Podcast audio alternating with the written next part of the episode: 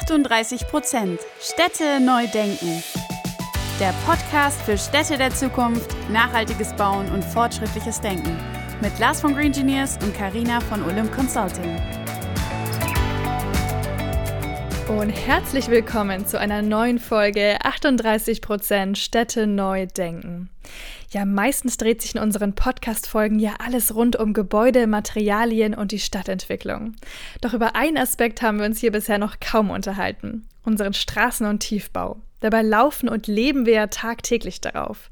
Mit unseren beiden Gästen Isabel Armani von Oris Materials Intelligence und Oliver Krenz von der Autobahn GmbH sprechen wir heute über den Straßen- und Tiefbau.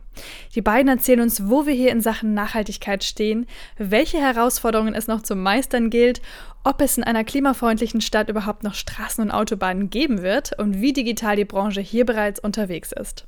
Ein sehr facettenreiches Gespräch, also los geht's! Ja, herzlich willkommen, Isabel und Oliver, heute bei uns im Podcast und schön, dass ihr da seid. Ich freue mich auch. Ja, ich freue mich auch hier zu sein. Äh, vielen Dank für die Einladung und ähm, ja, ich würde sagen, ähm, starten wir los. Sehr, sehr gerne. Starten wir direkt mit der ersten Frage. Also erstmal noch herzlich willkommen auch von meiner Seite. Die erste Frage, die meisten kennen schon, wer seid ihr und vor allem, was macht Oris Materials Intelligence und was macht die Autobahn GmbH? Ja, dann ähm, würde ich mal anfangen. Ähm, mein Name ist Isabella Mani. Ich ähm, leite den deutschen Markt für das äh, französische Startup Oris.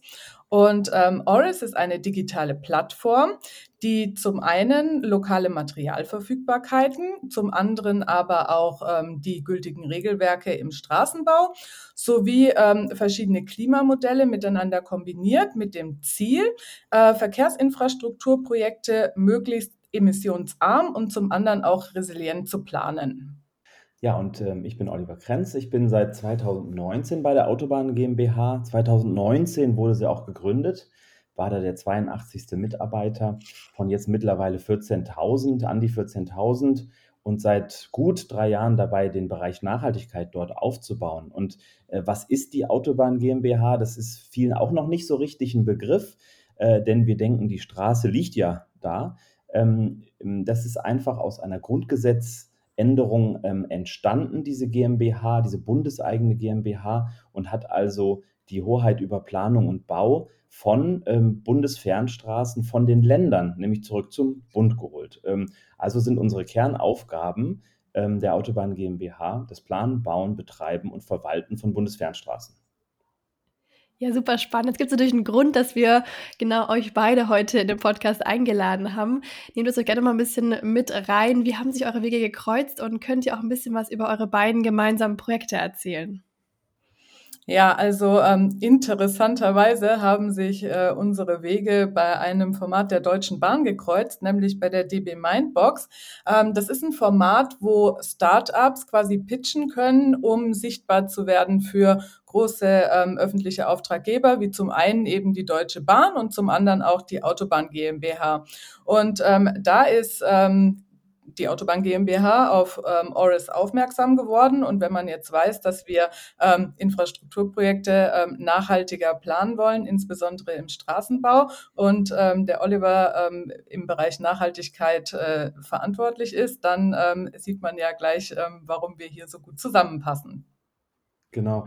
Und ähm, wir haben also, äh, ist, ist genau richtig, uns bei der DB Mindbox kennengelernt und dann ähm, hat es direkt geklickt äh, zwischen, zwischen uns, ähm, denn es ist sehr schwierig für unsere ja, 6.500 Bauprojekte, die in unseren Systemen schlummern bei der Autobahn, da einen CO2-Fußabdruck zu berechnen. Und Oris äh, bat da eben die oder bot da eben die Möglichkeit, das mal zu probieren. Und ähm, das äh, machen wir jetzt seit zwei Jahren. Wir ähm, brauchen diese äh, CO2-Emissionen natürlich hauptsächlich aus zwei Gründen. Ne? Zum einen müssen wir als Autobahn GmbH auch unseren Scope 3 äh, ausweisen können. Das ist bald Pflicht für uns, ähm, wie auch für viele andere Unternehmen. Und natürlich macht es Sinn, wenn wir Maßnahmen starten, um den CO2-Ausstoß in Straßenbauprojekten zu reduzieren, dann wollen wir das am Ende auch messbar haben, also die, die Wirkung der Maßnahmen überprüfen. Und so haben wir also mit unseren zehn Autobahnniederlassungen, die das ganze Bundesgebiet abdecken, ähm, über ein Dutzend äh, Bauprojekte sehr unterschiedlicher Art äh, gefunden für das Programm, für das Gemeinsame. Da ähm, sind Erneuerungen von Straßendecken dabei, Neubau von Straßen, Erneuerung eines Rastplatzes, verschiedene Brückentypen äh, dabei, um einmal auch Oris auf Herz und Nieren zu testen dort. Und ähm, da ähm, ist, kann man sich natürlich einfach machen. Man kann sagen, ähm, äh, wir schauen einfach nur aufs Material und dann haben wir ja auch einen CO2-Fußabdruck. Aber gemeinsam schauen wir eben, dass der komplette Lebenszyklus, die Emissionen, die im kompletten Lebenszyklus entstehen, da auch abgebildet sind. Also vom Steinbruch über die verschiedenen Transporte zu den Mischwerken, zur äh, Baustelle, Einbau, Ausbau. Ähm, und wir können tatsächlich sogar auch die Verkehrsemissionen dann schätzen. Ähm, das gehört aber alles dann nicht mehr in unseren Scope 3.1, sondern das, das findet man dann woanders. Das äh, ist schön, dass das die Software äh, kann und wir schauen uns gerne diese Graphen an, um da auch gemeinsam zu lernen, was passiert eigentlich auf unseren Straßen. Ne? Vielen, vielen Dank an der Stelle schon mal für den detaillierten Einblick in das Thema CO2-Ökobilanzierung, also beispielsweise auch die LCA, ja Lebenszyklusanalyse genannt. Ähm, das sind ja schon mal Parallelen zwischen dem Hoch- und dem Tiefbau. Klassischerweise hatten wir hier jetzt die meisten, die bei uns im Podcast zu Gast waren, eben aus dem Hochbaubereich. Deswegen finde ich jetzt besonders interessant und schön, dass wir heute euch als oder hier vor allem über den Tiefbau und den Straßenbau sprechen können. Ganz generell aber nochmal gesehen, wo seht ihr denn überhaupt die Nachhaltigkeitspunkte jetzt mal übergreifend gesprochen und was ist da bis jetzt auch schon so der Stand der Dinge aus Sicht der Nachhaltigkeit im Bereich Tiefbau und Straßenbau? Ja, also äh, da kann man natürlich so ein bisschen gucken, was ist bis 2019, ähm, Gründung der Autobahn GmbH, passiert, was ist jetzt anders? Das ist ganz spannend. Was also bis, was also bis 2019 anders war, das konnte man sich ganz einfach anzeigen lassen, indem man mal auf die Homepages der Landesverwaltung, Landesstraßenverwaltung eben gegangen ist.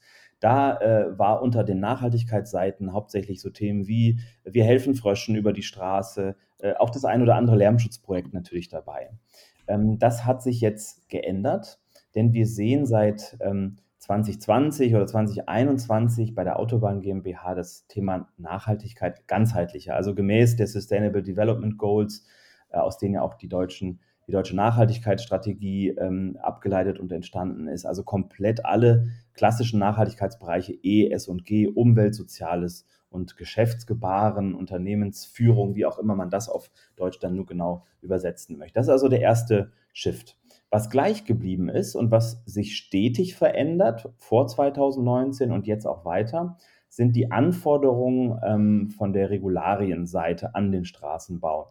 Da haben wir in Europa einen, ähm, einen der strengsten Regularienkataloge, wenn man so will. Ein Beispiel ist also ähm, A14, eines der, der letzten großen Neubauprojekte in Deutschland, äh, äh, hier in Ostdeutschland. Ähm, circa ein Viertel der Kosten sind da in Nachhaltigkeitsprojekte geflossen. Also da sieht man, wie wichtig wie wichtig Nachhaltigkeit beim Neubau schon ist und was man da auch machen muss von Seiten des Gesetzgebers. Wie gesagt, in anderen Ländern, auch in Europa, sind die Regularien da nicht so streng. Unser Nachhaltigkeitsprogramm bei der Autobahn GmbH, das geht, wie gesagt, weit über die gesetzlichen Anforderungen hinaus und berücksichtigt also schon die Nachhaltigkeitsziele der ähm, Europäischen Union. Ne? Wir kennen alle klimaneutraler Kontinent, erster klimaneutraler Kontinent im Jahr 2050 äh, und fünf weitere Nachhaltigkeitsziele. Ähm, berücksichtigt auch die, die Nachhaltigkeitsziele der Bundesrepublik, also Klimaneutralität 2045 beispielsweise. Und ähm, unsere Pilotprojekte können sich da auch in der, in der Kürze der Zeit des Bestehens der Autobahn schon sehen lassen. Wir ähm, pilotieren beispielsweise bei den Vergabekriterien schon ähm, auch viel im Bereich CO2-Einsparung, was andere Infrastrukturbetreiber noch nicht ausprobiert haben. Und das müssen wir auch machen, denn ähm, wir haben ja so ein gewisses Schmuddel-Image auch als Straßenbetreiber und äh, da müssen wir extra arbeiten. Das ist allen bei uns bewusst. Okay, also es tut sich auf jeden Fall was und ihr wollt auf jeden Fall auch ja diese Pionierrolle einnehmen, was ich sehr spannend finde. Jetzt sprechen wir hier ganz oft auch von den autofreien Städten. Deswegen mal die ganz provokante Frage, sind Autobahnen überhaupt noch zeitgemäß oder was muss auch vielleicht passieren, damit ein Leben mit Autos und Straßen klimafreundlich aussieht? Ja, auch ähm, Ganz klare Antwort, absolut. Ähm, absolut, wir brauchen die Autobahn. Das mag jetzt für den einen oder anderen kontrovers klingen, ist es gar nicht. Ähm, zuerst mal natürlich fahren auch die E-Autos über die Straßen. Das ist ja ganz klar, wo sollen die denn sonst fahren? Dann haben wir auch bei den Fluten beispielsweise im Ahrtal gesehen, Ähm, die Schienen waren überschwemmt. Äh, Wenn es ein bisschen windig wurde, konnte der Rettungshelikopter nicht, nicht abheben. Die Rettungswagen sind alle über die Straßen gekommen. Das, das ist ganz klar. Und auch die komplette Wirtschaft äh, ist von der Autobahn abhängig. Äh, das sieht man an Streckensperrungen, wie sie beispielsweise im Zuge von Brückenneubauten an der A45, ja, Thema Lüdenscheid, ähm, ist, äh, wie, wie sehr das doch auch die Wirtschaft vor Ort lähmen kann, wenn da auch nur eine äh, Autobahn ähm, unterbrochen ist für, für eine äh, gewisse Zeit, jetzt in dem Fall mehrere Jahre. Ne? Ähm, und äh, 77 Prozent, Tendenz sogar steigend, des Güterverkehrs ist auf der Straße hm, unterwegs. Ähm, und wenn man also sich diese Hochlaufkurven anschaut, ist, man geht davon aus, dass immer mehr Güterverkehr äh, entsteht. Ähm, wir wissen aber auch, die paar Kilometer Bahnschienen, die neu gebaut wurden, äh, im letzten Jahr. Die werden das alles nicht auffangen können. Das heißt, ähm, diesen Güterverkehr, der wird auf der Straße landen und deswegen ist da eine moderne und auch nachhaltige natürlich äh, Infrastruktur ganz, ganz wichtig. Und ähm, wenn die Wirtschaft gut läuft und wenn die Wirtschaft Nachhaltigkeit läuft, ist das natürlich auch Nachhaltigkeit. Ne? Ähm, da habe ich letztens, glaube ich, ein Interview noch, noch gehört vom, vom ähm, Bundeswirtschafts- und Klimaminister. Äh, Windanlagen kommen natürlich auch über die Straße an ihrem Bestimmungsort. Jetzt hatten wir eingangs auch schon mal ein bisschen über das Thema Materialität gesprochen und den Materialeinsatz hier natürlich. Darauf will ich jetzt auch ein Stück weit eingehen, aber auch nochmal ganz grundsätzlich, was sind denn vielleicht oder so für euch beide auch gesprochen, die großen Herausforderungen, vor denen wir hier noch stehen, um klimafreundliche Straßen und Tiefbau zu ermöglichen? Ja, also äh, Materialität ist natürlich ein äh, gutes Stichwort für uns oder für mich, weil ich habe, also Oris ist ja darauf, ähm, sage ich mal, spezialisiert, diesen ähm, Faktor der, der Materialität auch in den Fokus zu stellen. Und ähm, tatsächlich haben wir in unserer Projekterfahrung sowohl mit der Autobahn als auch in anderen äh, Straßenprojekten und auch Schienenprojekten festgestellt, dass ähm, etwa 85 Prozent der Emissionen von einem Verkehrsinfrastrukturprojekt mit den Materialien im Zusammenhang stehen. Das heißt, es wird auch ähm, dadurch jetzt wahrscheinlich deutlich, ähm, warum äh, dieses äh, Thema besondere Beachtung äh, verdient. Und ähm, jetzt kann man sich natürlich erstmal fragen, warum sind das denn so viele? Aber ähm, wenn man sich so einen Lebenszyklus mal anschaut, ähm, der Oliver hat es eben schon ähm, skizziert, dann beginnt das ja alles mit den mit den Baustoffen, mit den Rohstoffen, die müssen gefördert werden, die müssen aufbereitet werden, die müssen transportiert werden. Ja, das steht schon mal alles im, in diesem Zusammenhang. Dann ähm, gibt es einen Transport zur Baustelle, der geht auch wieder mit Emissionen einher. Der Einbau selbst ist energieintensiv beim Straßenbau natürlich auch temperaturintensiv, wenn wir zum Beispiel über ähm, Asphaltbauweisen reden. Und selbst wenn wir es dann ähm, zurückbauen, eine Fläche und ähm, das alles aufreißen, auch wieder energieintensiv und transportieren zu einer Recyclinganlage, ist auch der Recyclingvorgang selbst natürlich mit vielen Emissionen verbunden. Und wenn es dann auch wieder im besten Falle zurücktransportiert wird und wieder irgendwo eingebaut wird, Straßenbau ist ja auch eine große Senke, sage ich mal, ähm, für RC-Baustoffe. Ich glaube, etwa die Hälfte ähm, der RC-Baustoffe, die in Deutschland hergestellt werden, werden im Straßenbau eingesetzt. Also ist ja auch wirklich ähm, wichtig. Aber all das, dieser ganze Vorgang, den ich eben skizziert habe, ist eben auch wirklich mit äh, energieintensiv und damit emissionsintensiv, da wir im Moment eben noch nicht so weit sind, dass das alles durch erneuerbare Energien oder überhaupt über elektrische Energie bewältigt werden kann. Und ähm, da äh, haben wir natürlich ähm, gewisse Hebel, die man äh, nutzen kann und die wir auch einsetzen. Zum einen eben die Berücksichtigung von möglichst lokalen Materiallieferanten, ja, also möglichst Transportwege minimieren. Das ist natürlich ein Hebel. Zum anderen ähm, auch kohlenstoffarme oder reduzierte Materialien einzusetzen. Das ist ähm, in der Theorie einfach, in der Praxis ähm, oft auch mit Schwierigkeiten verbunden, ähm, weil oft der produktspezifische CO2-Fußabdruck noch gar nicht vorliegt. Ähm, und natürlich ähm, gibt es im Straßenbau ganz viele verschiedene Möglichkeiten, wie man eine, wie man eine Straße auch aufbauen kann. Und ähm, hier gibt es natürlich auch Optimierungsmöglichkeiten einfach in der in der, ähm, in der Art ähm, des Schichtaufbaus und in der Variante, wie die Straße gebaut wird. Das ist so ein bisschen die Bedeutung ähm, des Themas Materialität. Und ähm, dann hast du noch gefragt nach den Herausforderungen.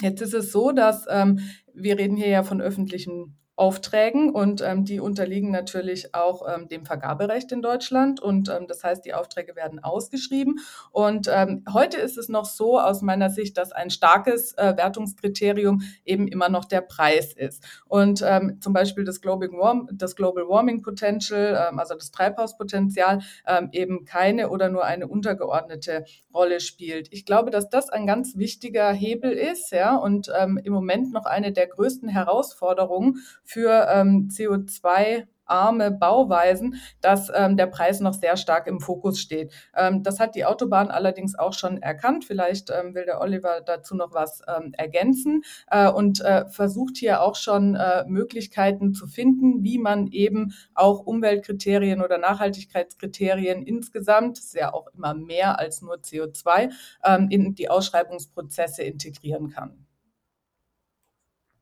Ja, da gibt es natürlich viel zu tun, ähm, viel auch Quatsch am Markt, wo man sich auch erstmal ähm, äh, ja klar machen muss, was, was bringt mir das eigentlich? Ne? Also die eine oder andere Zertifizierung ist sicherlich überflüssig, die eine oder andere Zertifizierung kann sicherlich aber auch einen guten ähm, kommunikativen Effekt haben, um mit, mit dem Thema zu starten äh, oder auch weiterzumachen. Und ähm, die, ähm, die Kriterien dieser Zertifizierer passen sich ja auch immer mehr den Gegebenheiten an.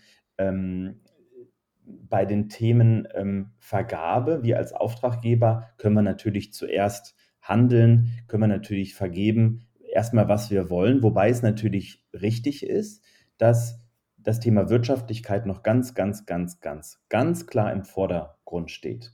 Ähm, das heißt, eine Kombination von Wirtschaftlichkeit und Nachhaltigkeit ist da wahrscheinlich der erste Schritt, den wir, den wir gehen äh, und, und gehen müssen. Und ähm, da haben wir einige äh, Vergabekriterien mal hier und da in Deutschland an äh, verschiedenen großen, kleinen, mittleren Bauprojekten mal ausprobiert, ähm, unsere Erfahrungen gesammelt. Da gehörten zum Beispiel Vergabekriterien, die das nächstgelegene Mischwerk ähm, berücksichtigen, ähm, Vergabekriterien, die sich auf den Einsatz von EPDs ähm, stützen. Äh, auch ähm, haben wir mit experimentiert ähm, Maßgabe, alles wieder einzubauen, was ausgebaut wurde, äh, wurde in einem Bauprojekt in Vergabekriterien eingesetzt. Ähm, und so gucken wir einfach, was klappt. Und ich denke, am Ende gibt es da äh, einen Katalog, den sehen wir ja auch in den Niederlanden. Ob es der gleiche wird, ist sehr, sehr fraglich, aber ein Katalog von, von Ausschreibungs-, von Nachhaltigkeitsvergabekriterien, ähm, die man dann einbauen äh, kann. Und äh, damit haben wir eben angefangen, ähm, um so die Nachhaltigkeit auch schon direkt in die Bauprojekte zu bringen und da mitzulernen. Ja, ich denke, das wird ein wichtiger, entscheidender Hebel sein, äh, neben den natürlich den wirtschaftlichen ähm, Voraussetzungen eben auch die nachhaltigen Aspekte in diese Vergabeverfahren eben mit, äh, mit zu berücksichtigen.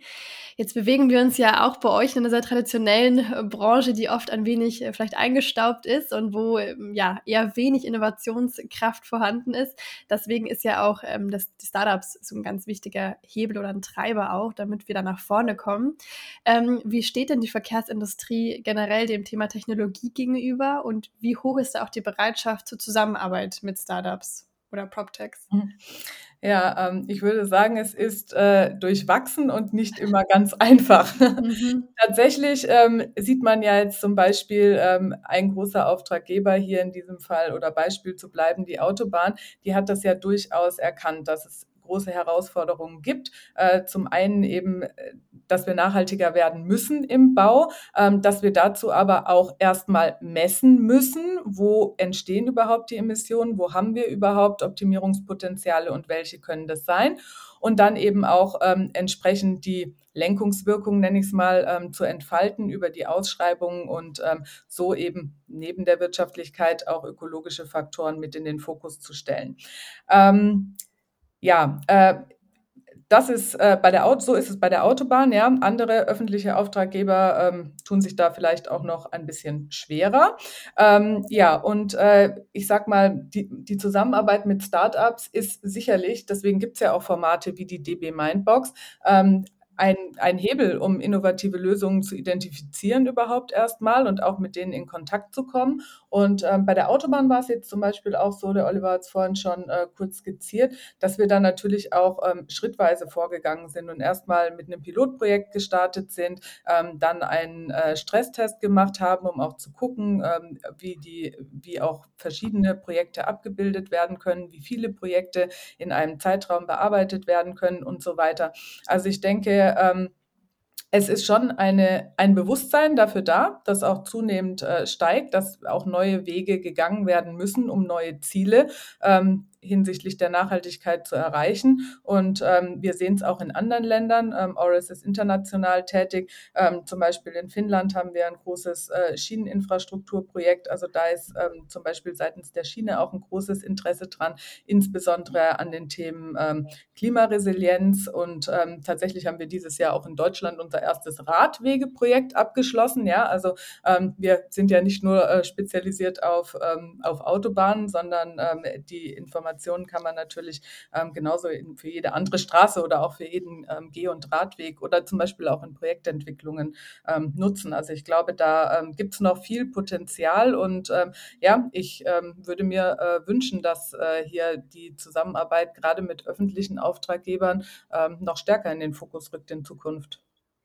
Also ähm, das, das ist genau so. Ne? Ähm, bei, ähm, bei der Autobahn GmbH hatten wir letztes Jahr war das, also das haben wir jährlich, aber letztes Jahr ein sogenanntes Innovationsboard. Wir holen alle Innovativen zusammen, alle innovativen Multiplikatoren aus, äh, aus dem ganzen Bundesgebiet der Autobahn zusammen und äh, haben, das war glaube ich letztes Jahr, haben da mit denen über das Thema Startups äh, diskutiert. Und viele haben dann auch direkt gesagt, was sollen wir denn? Also was sollen wir denn damit? Äh, da wissen wir nicht, ob das Startup überhaupt überlebt, bis wir es beschafft haben und so weiter und so fort.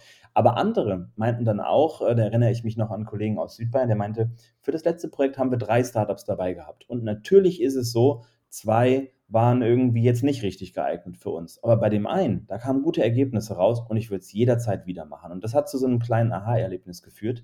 Seitdem sind wir dran, eine ähm, ja, eine, eine Strategie, ein Konzept zu entwickeln, unter welchen Voraussetzungen, wie, wann äh, Startups für die Autobahn denn auch richtig sein können und stehen da auch ähm, ja, helfend zur Verfügung seitens der Zentrale, da die Innovationsabteilung. Ähm, und es ist eigentlich so, wenn die, äh, wenn das Startup auf unsere wichtigsten Themen einzahlt. Das sind einmal Brücke, Brücke, Brücke, Brücke. Ja? Äh, viele haben es mitbekommen, die Brücken sind in nicht so gutem Zustand in Deutschland, um es mal einfach so stehen zu lassen.